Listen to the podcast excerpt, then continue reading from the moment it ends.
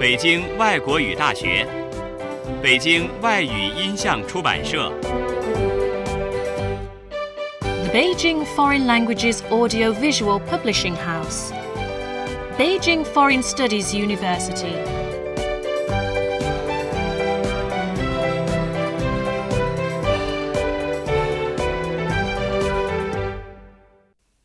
轻松英语名作欣赏小学版，《白雪公主》 Snow White.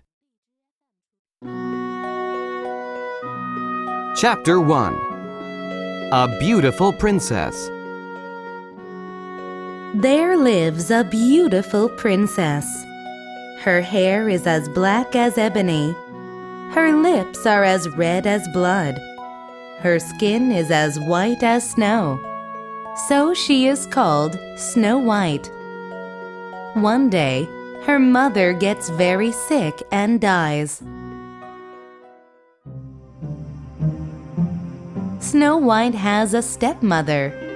The stepmother is beautiful, and she is very proud of it. She has a magic mirror. One day, she asks the mirror, Mirror, mirror on the wall, who is the most beautiful of all? The mirror answers, You are beautiful, my queen, but Snow White is more beautiful.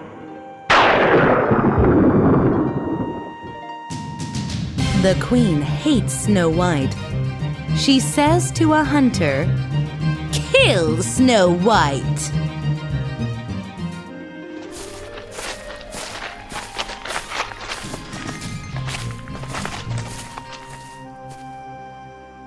The hunter takes Snow White into the forest, but he can't kill her.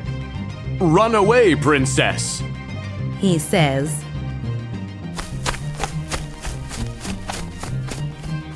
Snow White runs and runs. Oh, poor princess. She is lost in the forest.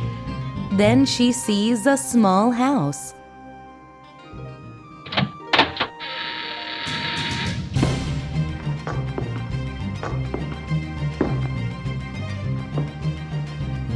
She goes into the house.